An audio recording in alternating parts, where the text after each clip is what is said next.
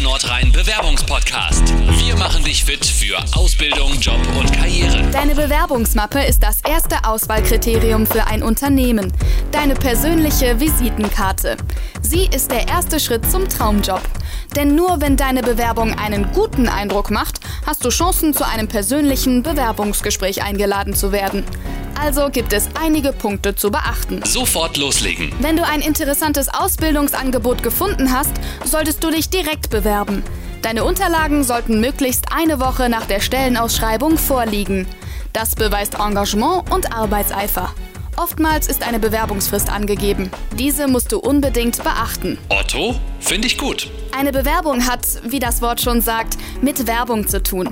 Du wirbst für dich. Würfel deshalb nie einfach schnell ein paar Unterlagen zusammen. Schließlich willst du mit deiner Bewerbung den potenziellen Arbeitgeber überzeugen, dass du die richtige Wahl für die Stelle bist. Lose Blattsammlungen mit Eselsohren sind daher tabu. Eine ordentliche Mappe muss her, um den Chef zu überzeugen. Nimm dir Zeit und mach alles wirklich sorgfältig. Rechtschreibfehler vermeiden. Lass Anschreiben und Lebenslauf unbedingt Korrektur lesen, am besten mehrfach. Denn jeder noch so kleine Fehler fällt negativ auf. Was dazugehört. Für eine vollständige Bewerbungsmappe brauchst du ein persönliches Anschreiben, einen tabellarischen Lebenslauf, ein aktuelles professionelles Bewerbungsfoto, also keins aus dem Automaten, Kopien deiner Zeugnisse und Praktikumsbescheinigungen. In dieser Reihenfolge werden die Unterlagen übrigens auch abgeheftet. Das Anschreiben. Jede Stelle ist anders.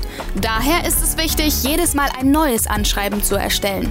Überlege, welche deiner Stärken und Interessen zu den Anforderungen passen und stell diese ruhig selbstbewusst heraus. Allerdings nur die, die du auch wirklich besitzt. Spätestens im Vorstellungsgespräch kommt sonst raus, dass du nicht ganz bei der Wahrheit geblieben bist. Wichtig ist es auch zu zeigen, dass man sich mit Job und Firma beschäftigt hat. Warum interessiert dich der Beruf und warum möchtest du gerade in diesem Unternehmen arbeiten? Weg Interesse an deiner Person. Aber kurz, denn ein Anschreiben sollte nicht länger sein als eine Seite. Und so soll es aussehen. Ein spezieller Schrifttyp ist nicht festgelegt. Du solltest aber nur einen einzigen verwenden.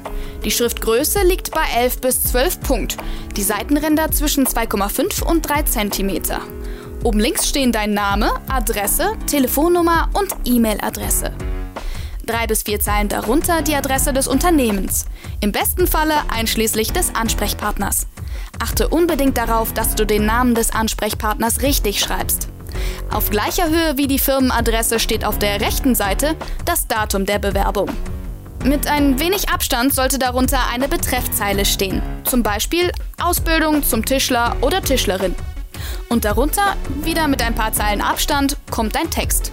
Du beendest dein Anschreiben mit der Hoffnung, zu einem Vorstellungsgespräch eingeladen zu werden. Gerne möchte ich Ihnen in einem persönlichen Gespräch mehr über mich erzählen. Klingt sympathisch und interessiert. Nach den obligatorischen freundlichen Grüßen folgt deine Unterschrift und ein Verweis auf deine Anlagen, also Lebenslauf und Zeugnisse. Checkliste. Sind deine Kontaktdaten komplett? Ist das Datum korrekt? Sind Firmenadresse und Name deines Ansprechpartners richtig geschrieben? Hast du die genaue Bezeichnung für deine Wunschstelle angegeben? Ist dein Anschreiben verständlich? Stimmt der Aufbau? Hat jemand Korrektur gelesen? Hast du unterschrieben? Und beim nächsten Mal? Um einen richtig guten Lebenslauf und um deine Anlagen geht es in der nächsten Episode des IKK Nordrhein Podcasts. Damit ist deine Bewerbungsmappe dann perfekt. Der IKK Nordrhein Bewerbungspodcast. Weitere Infos zum Nachlesen findest du unter Jobs and More auf www.spleens.de.